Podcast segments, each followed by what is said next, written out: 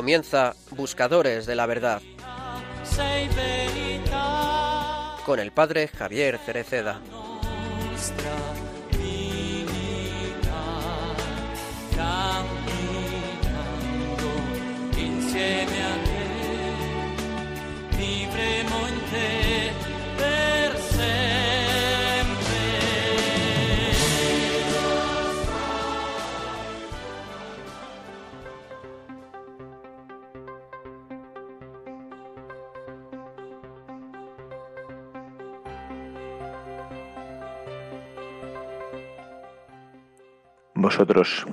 Queridos niños y queridas niñas, habéis venido aquí, de todas partes, de esta tierra de las rosas, para participar en una fiesta maravillosa, que estoy seguro no olvidaréis nunca. Vuestro primer encuentro con Jesús en el sacramento de la Eucaristía. Alguno de vosotros podría preguntarme, pero, ¿cómo podemos encontrar a Jesús, que vivió hace tantos años y después murió y fue sepultado. Es verdad, Jesús ha hecho un gesto de amor inmenso para salvar a la humanidad de todos los tiempos. Estuvo en la tumba tres días, pero nosotros sabemos, nos lo aseguran los apóstoles y otros muchos testigos que lo han visto vivo, que Dios, su Padre y nuestro Señor lo resucitó. Y ahora Jesús está vivo y está aquí con nosotros. Por eso hoy lo podemos encontrar en la Eucaristía. No lo vemos con estos ojos, pero lo vemos con los ojos de la fe. Os veo aquí, vestidos con las túnicas blancas. Es un signo importante y hermoso, porque estáis vestidos de fiesta. La primera comunión es ante todo una fiesta en la que celebramos que Jesús quiso quedarnos siempre a nuestro lado y que nunca se separará de nosotros. Una fiesta que ha sido posible gracias a nuestros padres, nuestros abuelos, nuestras familias, nuestras comunidades que nos han ayudado a crecer en la fe. Para venir aquí, a esta ciudad de Rakovsky, habéis hecho un largo camino y vuestros sacerdotes y catequistas que han seguido vuestro itinerario de catequesis os han acompañado también en el camino que os lleva hoy a encontrar a Jesús y a recibirlo en vuestro corazón. Él, como hemos escuchado en el Evangelio de hoy, un día multiplicó milagrosamente cinco panes y dos peces, saciando el hambre de la muchedumbre que lo había seguido y escuchado. ¿Os habéis dado cuenta de cómo empezó el milagro? De la mano de un niño que llevó lo que tenía, cinco panes y dos peces. Al igual que vosotros, que hoy ayudáis a que se produzca el milagro de hacernos recordar a todos los mayores aquí presentes el primer encuentro que tuvimos con Jesús en la Eucaristía y poder dar gracias por ese día. Hoy nos permitís estar nuevamente de fiesta y celebrar que Jesús está presente en el pan de vida, porque hay milagros que solo pueden ocurrir si tenemos un corazón como el vuestro, capaz de compartir, soñar, agradecer, confiar y honrar a los demás. Hacer la primera comunión significa querer estar cada día más unidos a Jesús, crecer en amistad con Él y que otros también puedan disfrutar de la alegría que nos quiere regalar. El Señor os necesita para poder realizar el milagro de que su alegría llegue a muchos de vuestros familiares y amigos.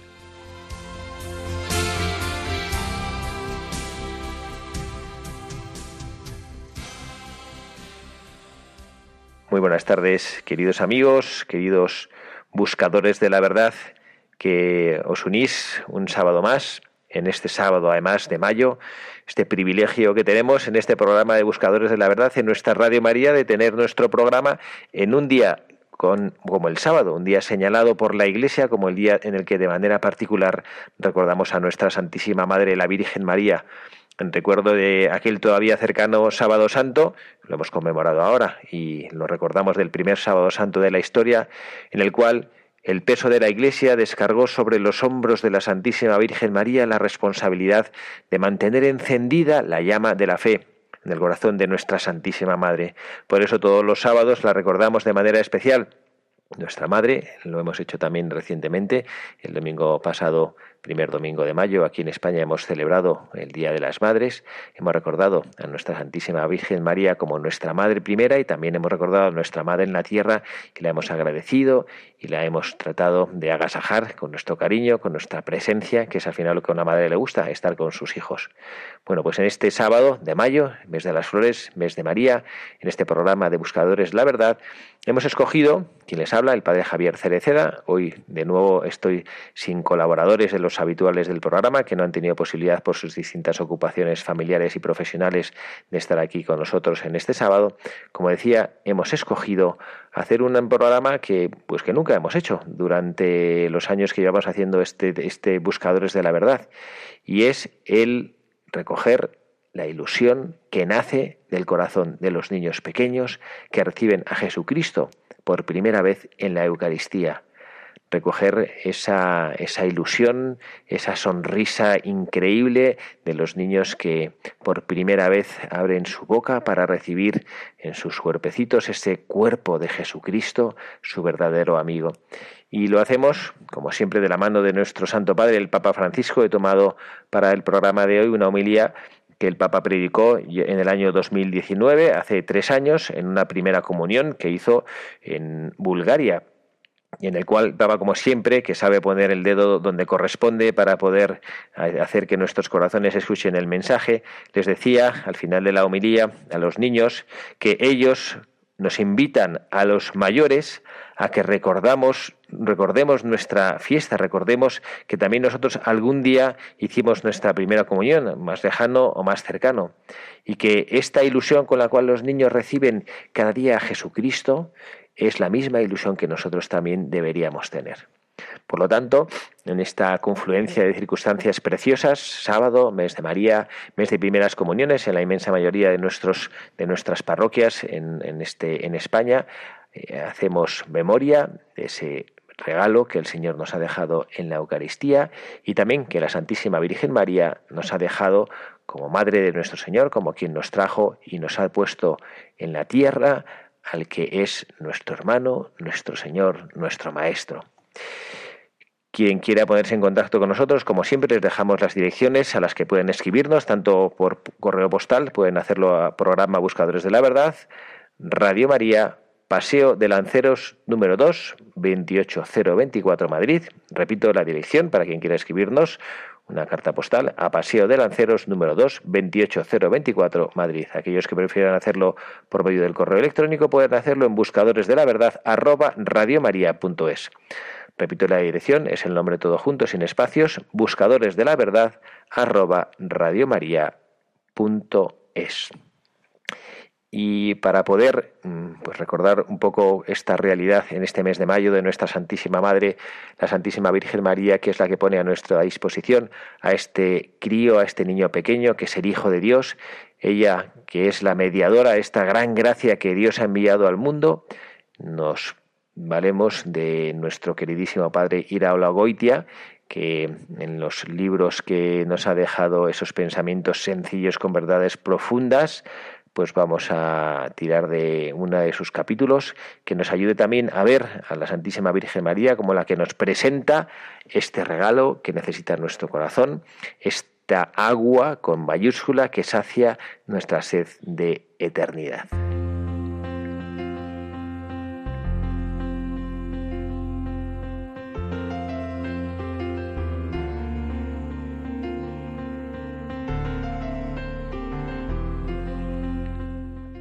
La Virgen va a la fuente.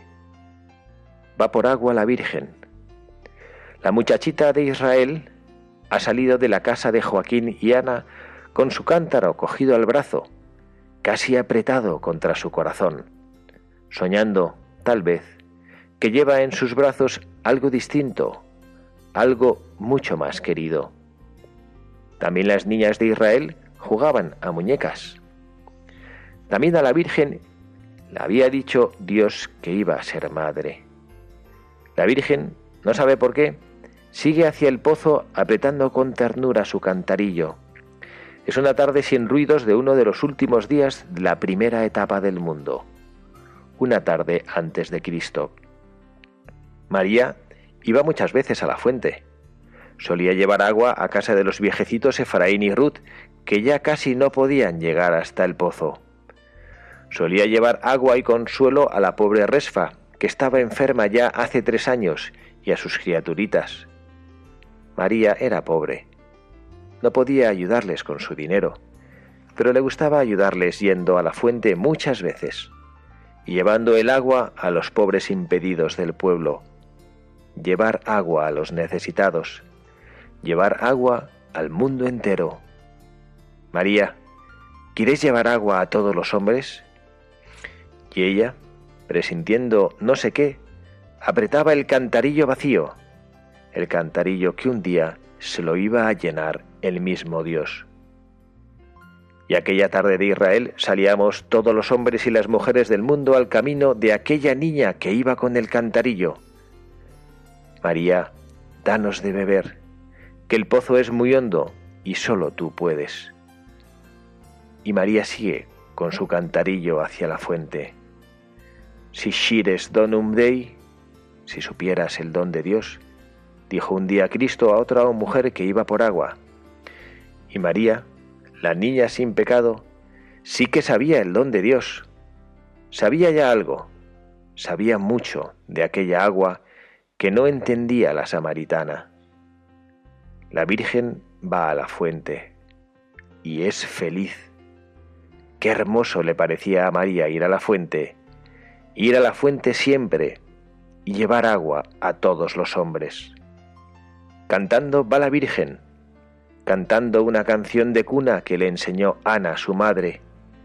Y cuando canta la Virgen, le canta también dentro, muy suave y muy hueco, el cantarillo que lleva en el brazo. ¿Sabes, María, que hay un agua que salta hasta la vida eterna?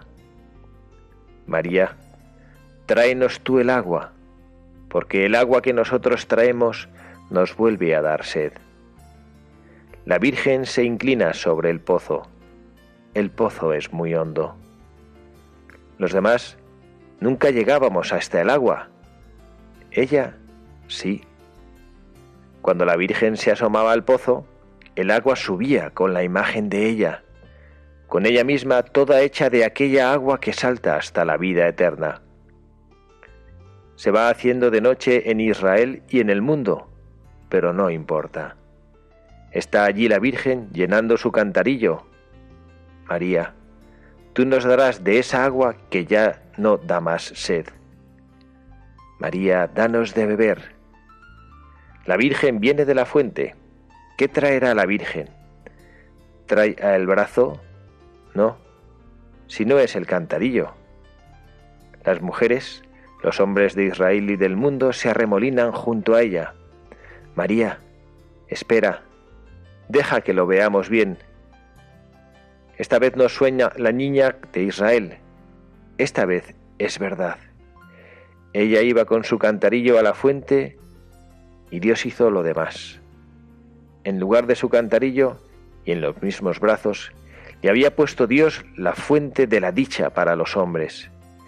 Era una mañanita del mundo, una mañanita de las primeras de la segunda etapa del mundo. La Virgen venía de la fuente. No se olvidó de los pobrecitos del pueblo. Entró en casa de Efraín y Ruth. Ruth besaba al niño y lloraba. A Efraín le temblaban los brazos ya secos cuando se lo dejó la Virgen. Gracias, María. Señor, ya lo he visto. Ahora ya puedes dejarme morir en paz. Luego la Virgen subió donde Resfa, la enferma. María, si tiene tus mismos ojos. Sí, Resfa, y los mismos ojos de Dios. Y luego la Virgen le contó a Resfa su secreto. Ella siempre había soñado poder llevar agua a todos los hombres, un agua que llenara la vida, que apagara la sed para siempre por eso le gustaba tanto ir siempre a la fuente, llevar agua a los pobres del pueblo, hasta que una noche Dios se lo puso en sus brazos. Es para vosotros, Resfa. Dios me lo dejó para que os lo diera a vosotros. a todos los hombres. La Virgen salió con el niño apretado contra su corazón. Lo llevaba en el mismo sí que solía llevar su cantarillo a la fuente. Pero esta vez la Virgen volvía de la fuente. Había encontrado aquella agua profunda que salta hasta la vida eterna. María de este pozo bebieron nuestros padres y murieron. Y a María la escogió Dios para llevar a los hombres toda el agua divina que salta hasta la vida eterna. María, nuestra casa está triste. ¿Nos dejas el niño esta tarde? María, ¿me dejas verlo? María, ¿me dejas tenerlo? María, ¿nos dejas? Y un día María deja a su niño en poder de los pecados de los hombres. María, ¿Nos lo dejas para que lo azotemos? María, ¿nos lo dejas para que le coronemos de espinas? María, ¿nos lo dejas para que lo matemos en una cruz? Y la Virgen sigue detrás de sus niños hasta el poste de la cruz. Por fin se lo dejan, todo muerto, otra vez, en sus brazos. Toma María, te lo devolvemos. La Virgen se acuerda de cuando iba a la fuente con el cantarillo en brazos. Se acuerda de cuando volvió de la fuente con el niño en brazos. Tú me lo diste, Señor, pero ya sé que me lo diste para ellos. Sí, me lo diste para que se lo diera yo a ellos. Yo solo era la que estaba en medio, Señor. Si por esto iba yo a la fuente.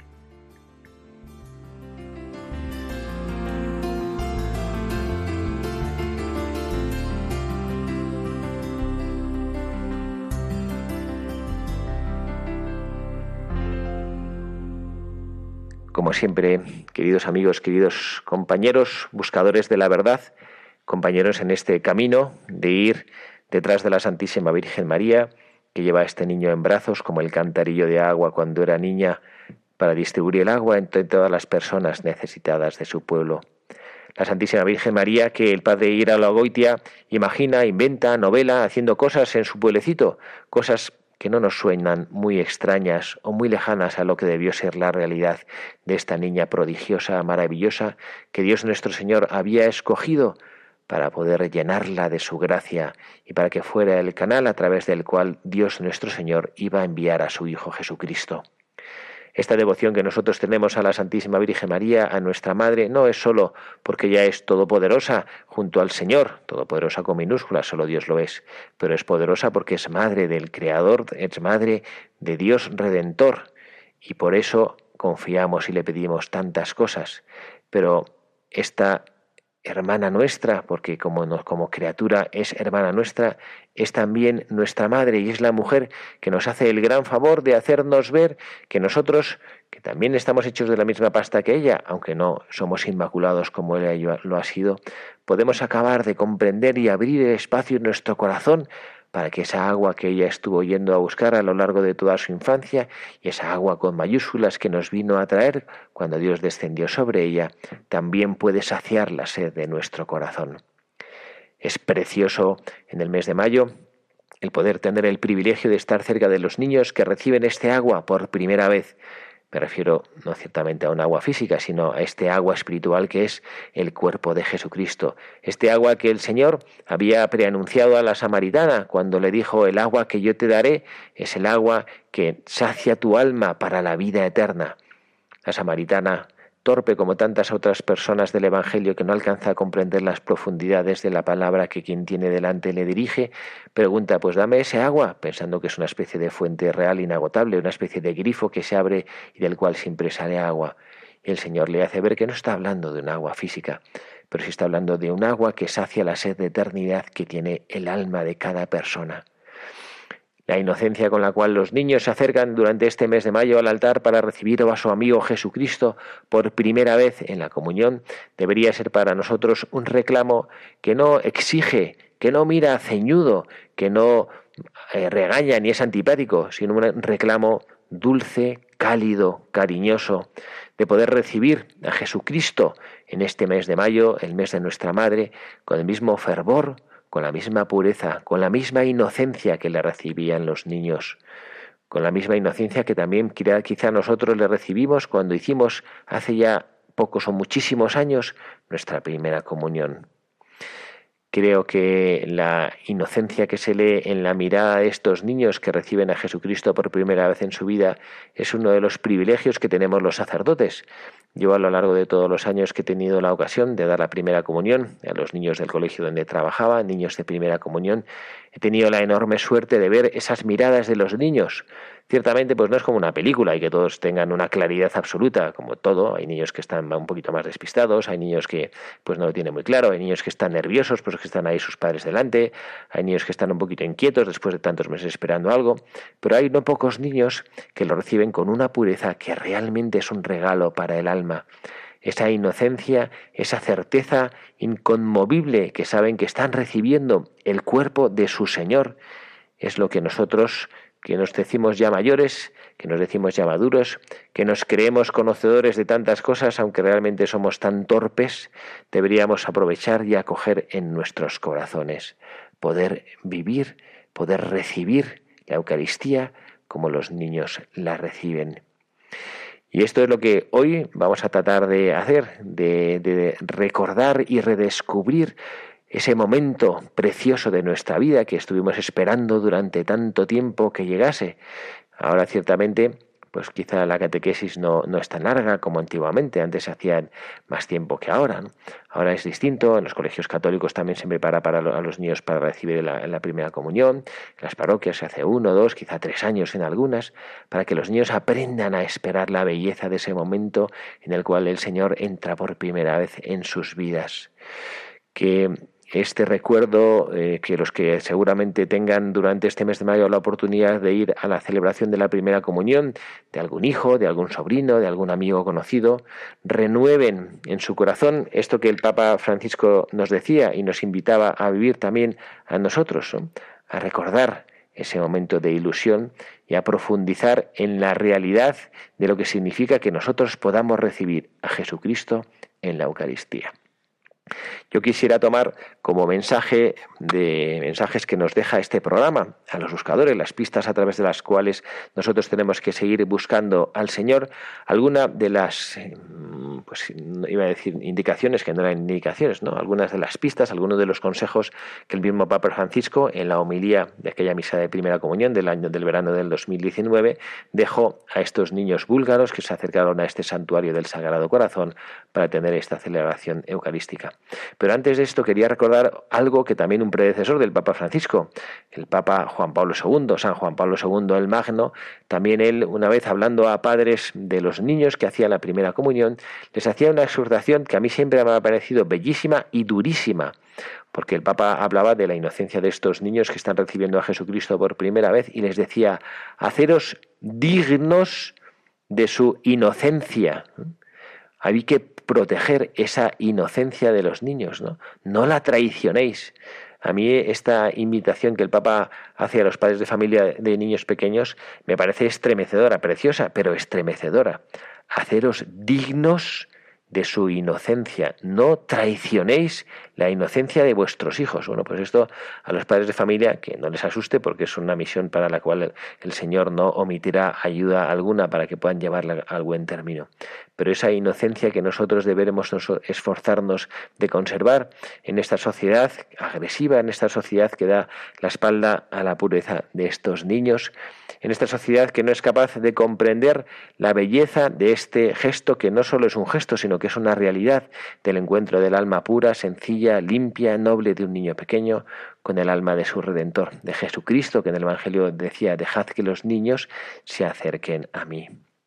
Bueno, como les decía, vamos a tratar de sacar alguna enseñanza. Tengo cuatro preparadas para que en este tiempecito de buscadores de la verdad, en este mes de mayo, en el cual hemos acercado nuestro corazón, nos hemos puesto bajo la protección del manto de la Santísima Virgen María y le hemos pedido que nos recuerde ese día precioso en el que sin duda ella estuvo especialmente presente en nuestras vidas, acompañándonos, iluminándonos, ese día de nuestra primera comunión, que recordemos y reforcemos y renovemos esa convicción de amor, esa alegría ese deseo de agradar siempre al Señor, de ser su amigo, que quizá con el paso de los años pues hemos oscurecido un poco, hemos olvidado o quizá incluso con nuestras vidas y nuestros actos hemos contradecido.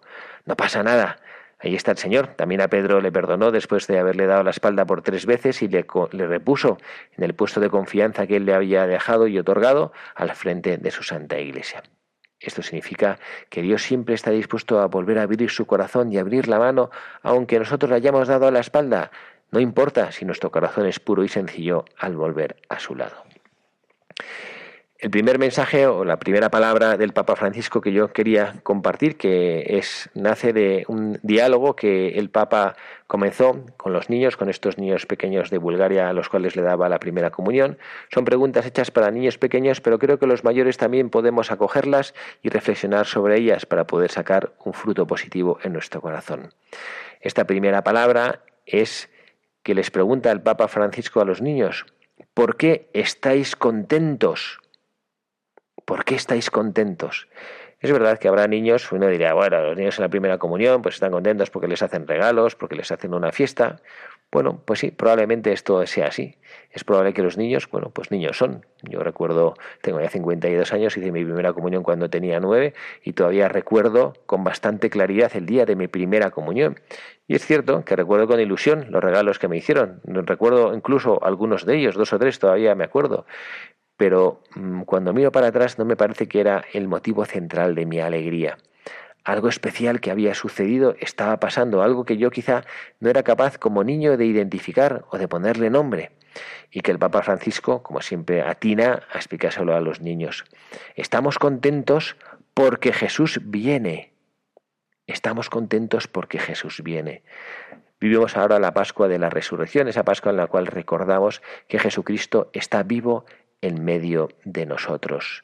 Este Jesucristo que pasea y que así lo hace desde su resurrección, desde el tiempo de, en el cual, eh, después de haber ascendido a los cielos, después de habernos enviado el Espíritu Santo Paráclito, Jesucristo vuelve a hacerse presente en el mundo, con frecuencia se aparece en Juan 21, que lo hemos leído recientemente, también en, el, en Lucas 23, cuando nos habla de, de los discípulos de Emaús, nos dice Jesucristo se hace presente, pero no eran capaces de reconocerlo. Jesucristo no está desde el cielo mirándonos en la lejanía como si estuviera Él en la tribuna y nos mira hacia abajo pues con cierta conmiseración y de vez en cuando nos lanza algunas migajas de su atención, de su tiempo, de su cariño. Jesús está vivo y está presente en medio de nosotros en este mundo.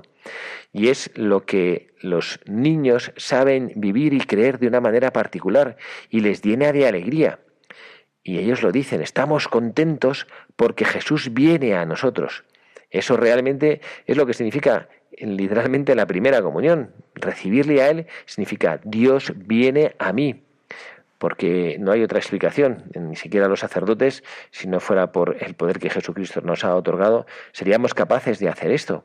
Si podemos dar la primera comunión a los niños, lo hacemos porque el Señor nos ha dado esa posibilidad, esa fuerza de convertir con nuestras palabras, que no son sino las de Él, ese pan en su cuerpo. El pan sencillo, hecho de harina de trigo, esas formas blancas, pequeñas, aplastaditas que tenemos, que tienen poquísimo valor justo antes de la celebración de la Eucaristía, pero en el momento en el que el sacerdote dice las palabras de la consagración se convierten en lo más valioso que hay en el mundo. Por lo cual tantas y tantas personas han dado hasta la vida, por lo cual algunas personas se han jugado el pellejo por defenderlo. Me comentaban en mi comunidad recientemente de esta película preciosa que están estrenando sobre Art de París, Art de Notre Dame de París, ¿no? cuando hubo este incendio de la Catedral de París que nos conmocionó a toda Europa y como el capellán de los bomberos se jugó el tipo para ir al sagrario a rescatar el Santísimo que estaba en esa catedral en llamas. Pues sí, efectivamente, nosotros todo esto lo hacemos ¿por qué? Porque sabemos que Jesucristo que viene a nosotros lo hace para saciar esa, esa sed que nuestra alma tiene de la vida, esa sed que nuestra alma tiene de la presencia de Dios entre nosotros. Y Jesucristo está vivo, este es el mensaje de la Pascua, Jesucristo está vivo en medio de nosotros y Jesucristo está vivo por y para nosotros en el sacramento de la Eucaristía. Y este es el motivo esencial por el cual nosotros deberíamos estar alegres. Yo hace poco he hablado con una persona que ha podido eh, estar colaborando en una misión en Uganda, en un pueblecito que se llama Kamwengwe, y que hay ahí un sacerdote, el padre James Isabakaki, que es un sacerdote estupendo, que está ahí sosteniendo una obra preciosa en la cual se juntan un centro para atención a niños discapacitados, un hospital para atención a enfermedades de los niños y de las personas mayores, que sobre todo es por el tema de la malaria que se endemica en esas zonas, tiene un colegio también para niños que no tienen ninguna dificultad o discapacidad y tiene ya la parroquia también ahí, ¿no? Bueno, pues me decía esta persona que había estado allí que es fascinante la alegría con la cual se celebra la Eucaristía. Yo a veces pienso que nosotros, que es verdad que los católicos de rito latino aquí en España a lo mejor nos falta a veces un poquito, no digo que nos falte alegría, que la hay en todas partes, pero quizá que nos falta la expresión de esa alegría de poder expresar que Jesucristo está vivo en medio de nosotros. Y los niños que han hecho la primera comunión, que durante tanto y tanto tiempo han esperado ese momento precioso de que el Señor entre dentro de sus vidas, nos lo, nos lo testimonian de una manera distinta, que a veces los adultos no sabemos hacerlo. A veces los adultos, bueno, pues como que somos muy comedidos en la expresión de nuestra alegría, pues es verdad, eh, es parte de nuestra cultura y tampoco vamos a forzar ni a violentar ni a hacer ninguna cosa así un poco artificial. Pero también es cierto que deberíamos aprender a expresar un poquito más esa alegría si es que de verdad inunda nuestro corazón. Ex abundancia cordis os loquitos, dice este adagio latino. De lo que el corazón abunda, es de lo que la boca habla. La boca habla de lo que nosotros llevamos en el corazón. Bueno, pues vamos a hacer una pequeñita pausa ahora en nuestro programa para poder rezar, para poder recordar junto a nuestros niños, para poder encomendar también los que tengan hijos o nietos que van a hacer la primera comunión durante este mes de mayo, para poder visualizar y vivir con esa ilusión que estos niños tienen en su corazón, esa, esa espera de ese momento en el cual Jesucristo entrará en sus vidas de una manera particular a través de la recepción de este sacramento precioso de la Eucaristía, el sacramento que es fuente de los sacramentos, Cristo de verdad en medio de nosotros. Vamos a, orar y, y, también a preguntarnos si nosotros aprendemos y realmente sabemos esperar de verdad ese momento, ese momento precioso de la venida de Jesucristo bajo las especies eucarísticas a nuestras vidas y si esa presencia es algo bueno, pues que cumplimos quizá externamente sin que cale nuestra alma o de verdad es la expresión de una necesidad que tiene nuestro corazón de estar junto con el Señor, junto con nuestro Creador.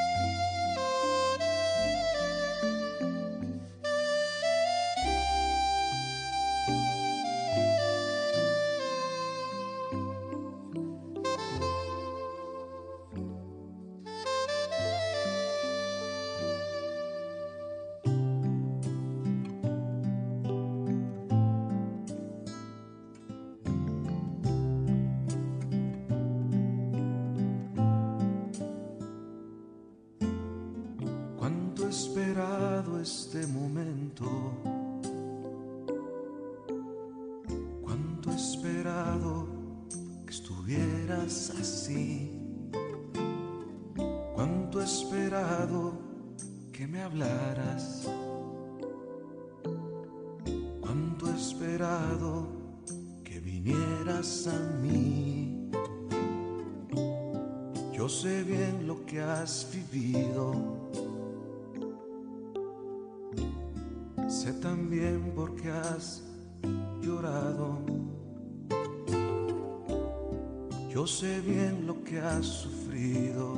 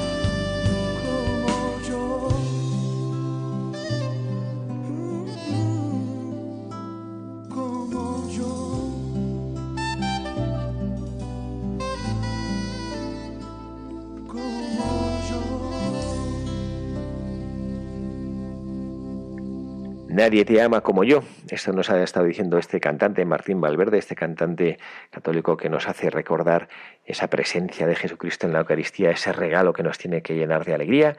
Lo estamos haciendo en este programa de Buscadores de la Verdad. Quien les habla, el padre Javier Cereceda, y que voy a permitirme recordar algunas de las cosas fantásticas que suelen suceder en el torno a nuestra radio, a esta radio de María. Y vamos a empezar, estamos en el mes de mayo y como cada año Radio María va a poner en marcha la maratón.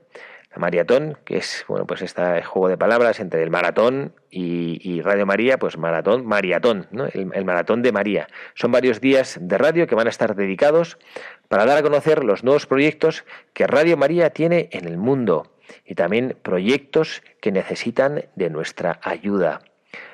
Radio María pues no vive del aire, es verdad que es nuestra Santísima Madre la que la sostiene, pero bueno, pues para que se puedan poner en marcha, como hace años sucedió aquí en España y que gracias a Dios ahora Radio María es una institución potente, fuerte, solvente, bueno, pues hay otras radios en el mundo que necesitan aportaciones económicas para poder impulsar estos proyectos de nacimiento de estas radios. En este momento especial, en este momento de, de procurar ayudar materialmente, lo, lo hacemos en España en este mes de mayo. El objetivo de la maratón es unirnos con ánimo evangelizador y misionero. Así seguimos el deseo de Jesús en su última cena, cuando dijo a sus apóstoles que todos sean uno para que el mundo crea. Bueno, pues queremos que la palabra de Dios pueda llegar a través de las ondas a todos, especialmente a los que aún no la conocen y también a los más necesitados. Vamos a comentar la maratón este próximo lunes 9 de mayo y además de los programas especiales que se extenderán hasta el día 14, vamos a tener una conexión internacional con todas las Radio María del mundo el día 13 de mayo para rezar el Santo Rosario desde el santuario de Fátima en Portugal. Así pues, están todos nuestros oyentes, los habituales o los no habituales, a colaborar para que esta radio de María, que ilumina el corazón de tantas personas, que pone en presencia de tantos que quizá no conocen o no han oído hablar de Él, el mensaje de salvación de nuestro Señor Jesucristo. Y una segunda noticia que queremos compartir con todos ustedes, oyentes de este programa de Buscadores de la Verdad, es que el domingo 22 de mayo nos vamos a volver a unir en oración con nuestros hermanos de África. Vamos a rezar desde Quivejo la coronía de los siete dolores de la Santísima Virgen.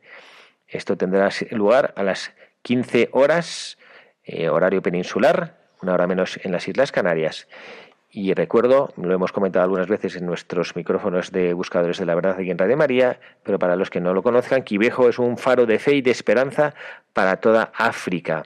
Fue en este lugar, al sur de Ruanda, donde tuvieron lugar unas apariciones marianas de 1981 a 1989 a tres jóvenes ruandesas. La Madre de Dios pedía reconciliación, amor y conversión ante lo que calificó como abismo al que se encaminaba el mundo. Las apariciones de Quivejo, como hemos dicho, comenzaron en noviembre de 1981 y la Iglesia reconoció su autenticidad 20 años después, en junio del 2001. Pues estas son las dos noticias que hemos querido compartir con ustedes y seguimos eh, en nuestro programa de Buscadores de la Verdad. Estamos de la mano del el Papa Francisco, recordando esa homilía que en el año 2019 dirigió a los niños que en el santuario del Sagrado Corazón en Bulgaria fueron a recibir su primera comunión. Hemos estado insistiendo en la primera parte del programa en que el motivo esencial que llevaba la alegría a los corazones de los niños y que también por extensión consideramos que debería llevar la alegría a cada uno de nosotros, es que estamos contentos porque Jesús viene. Y esto es lo que nosotros queremos transmitir y queremos llevar en el corazón y nos encantaría que en este mes de mayo todavía estamos nosotros disfrutando de la Pascua y la Pascua es el momento en el cual cada cristiano debería estar proclamando con fuerza que Dios está vivo, que Jesucristo está vivo en medio de nosotros bueno, pues este es el mensaje que nos gustaría que cada uno de los buscadores de la verdad llevase en su corazón.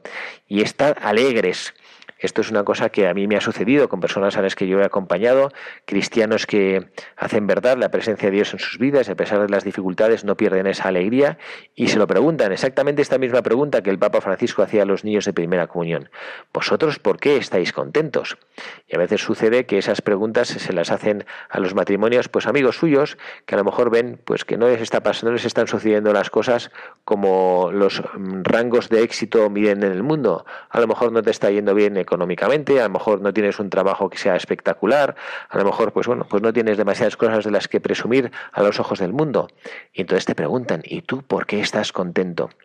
Esto a mí, insisto, me ha sucedido. Tengo un matrimonio amigo mío que pues me lo han contado, que pues han pasado unas dificultades económicas importantes, también han pasado profesionalmente regular y sin embargo, pues han descubierto a Jesucristo en sus vidas y entonces pues están contentos y se les nota, que esto es una cosa preciosa, ¿no? Estás contento y se te nota. Y entonces hay gente que les pregunta, pero hombre, pero vosotros, ¿por qué estáis tan contentos? Si realmente pues, pues como que como que os va fatal, o sea, como que no, no estáis eh, pues, eh, pasando dificultades para poder pagar la hipoteca de vuestra casa, estáis bueno, y entonces ellos le explican, pues estamos contentos porque porque Jesús está presente en nuestras vidas. Ojalá que también nosotros aprendamos a reconocer esa verdad y que sea fuente de nuestra alegría el hecho de que Jesucristo está presente en medio de nosotros.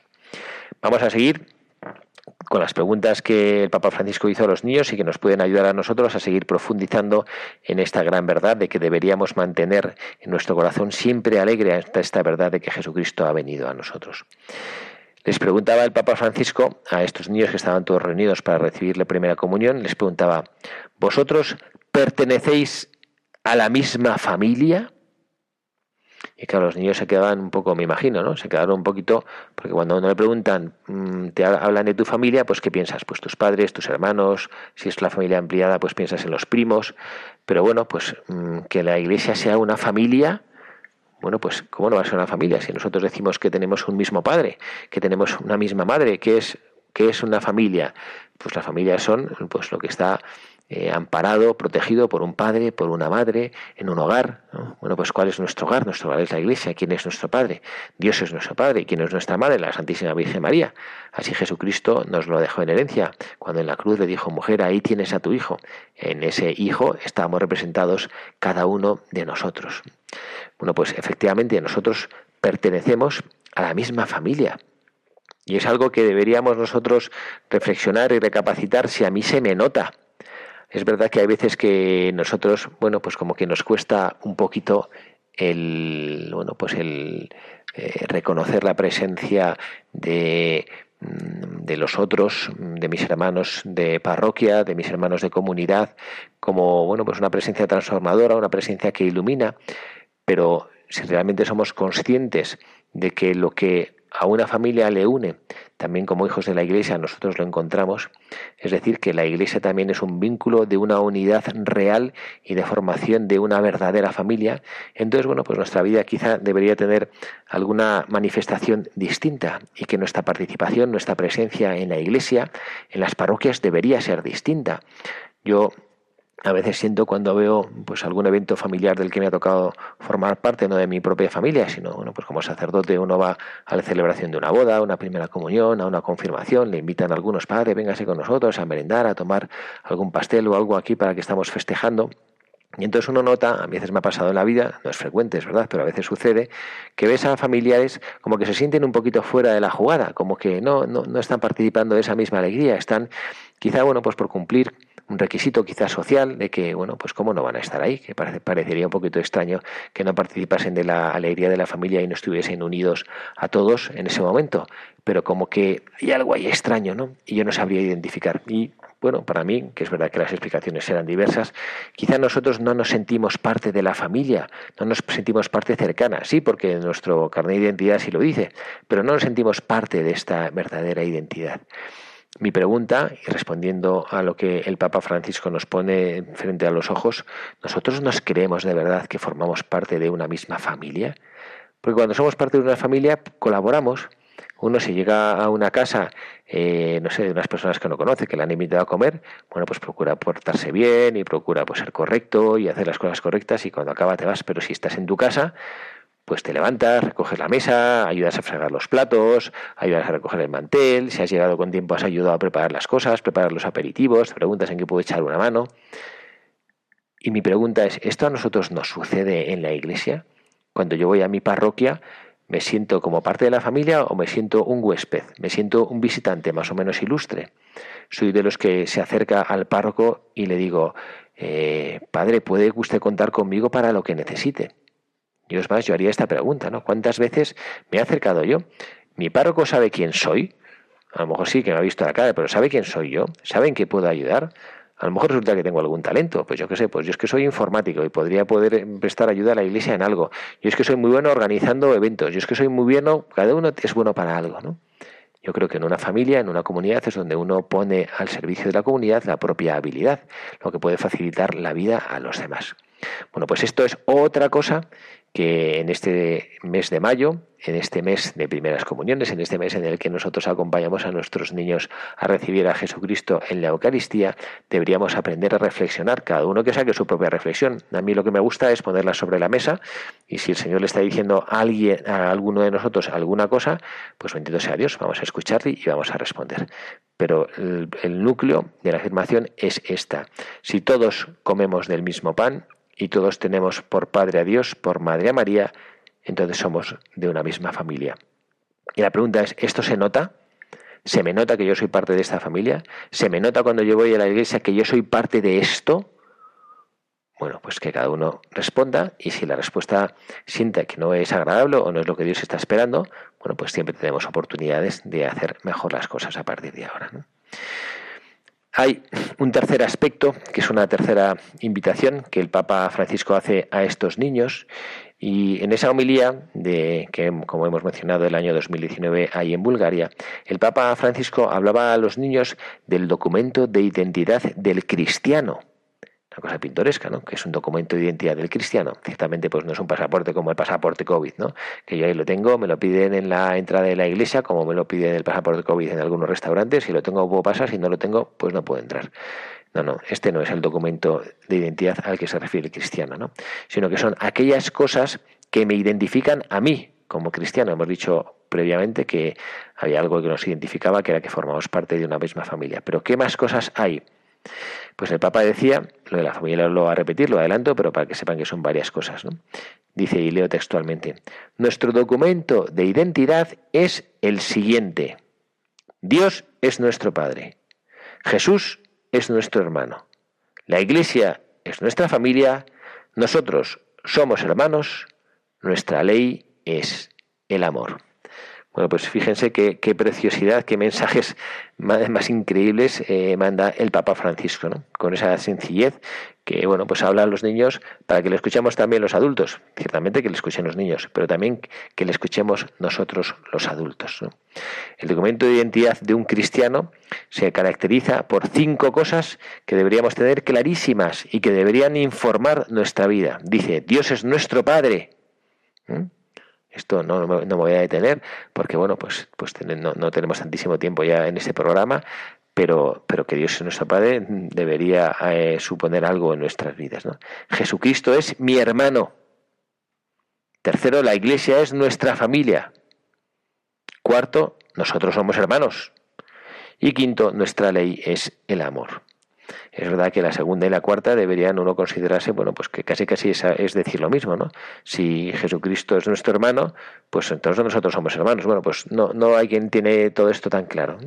Hay personas que sí, sí, que aman a Jesucristo, que siguen a Jesucristo, que comprenden quién es Él, pero bueno, eso de que este sea mi hermano, puf, pues, pues lo ven de una manera distinta, ¿no? Bueno, pues, pues mal visto, porque Jesucristo, si Él es hermano de cada uno de nosotros, nosotros, al menos en torno a Jesucristo, también somos hermanos. Y, según les había anunciado y prometido, el cuarto mensaje para buscadores, la cuarta idea que el Papa Francisco nos ofrece a quienes queremos renovarnos nosotros, como nuestros niños que están haciendo ahora sus primeras comuniones, bueno, pues el Papa, justo antes de que los niños comulgaran por primera vez en sus vidas, les hizo unas reflexiones que a mí me gustaría compartir con ustedes, que me parecen reflexiones preciosas que nos pueden servir a nosotros cuando nos acercamos a recibir a Cristo en la Eucaristía. Les dijo así, voy a leer textualmente y luego hago rápidamente algún comentario. Queridos niños y niñas, ahora recibiréis a Jesús.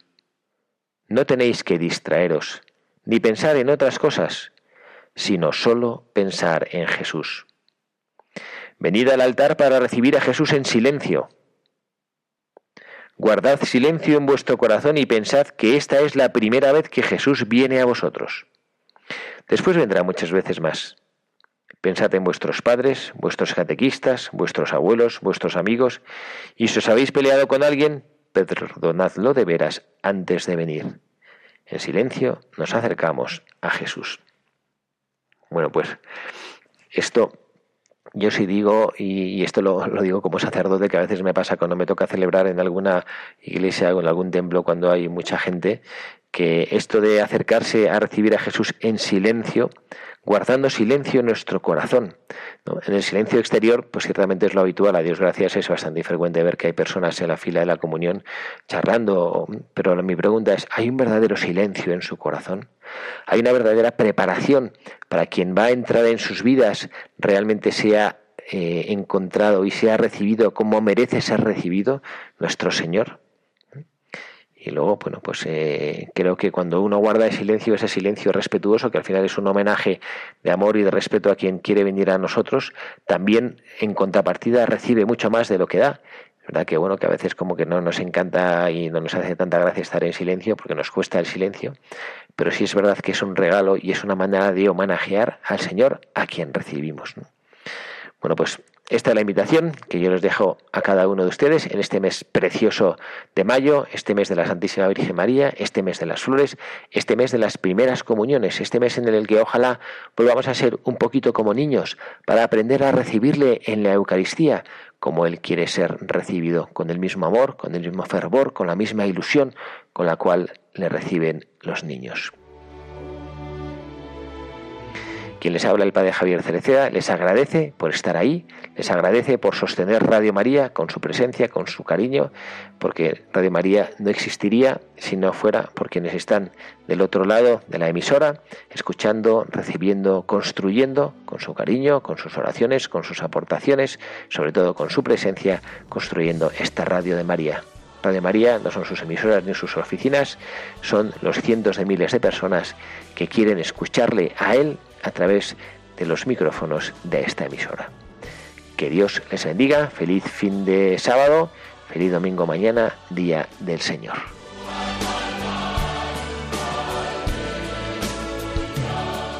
Han escuchado Buscadores de la Verdad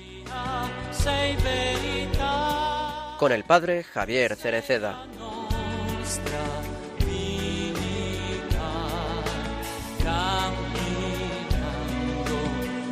se me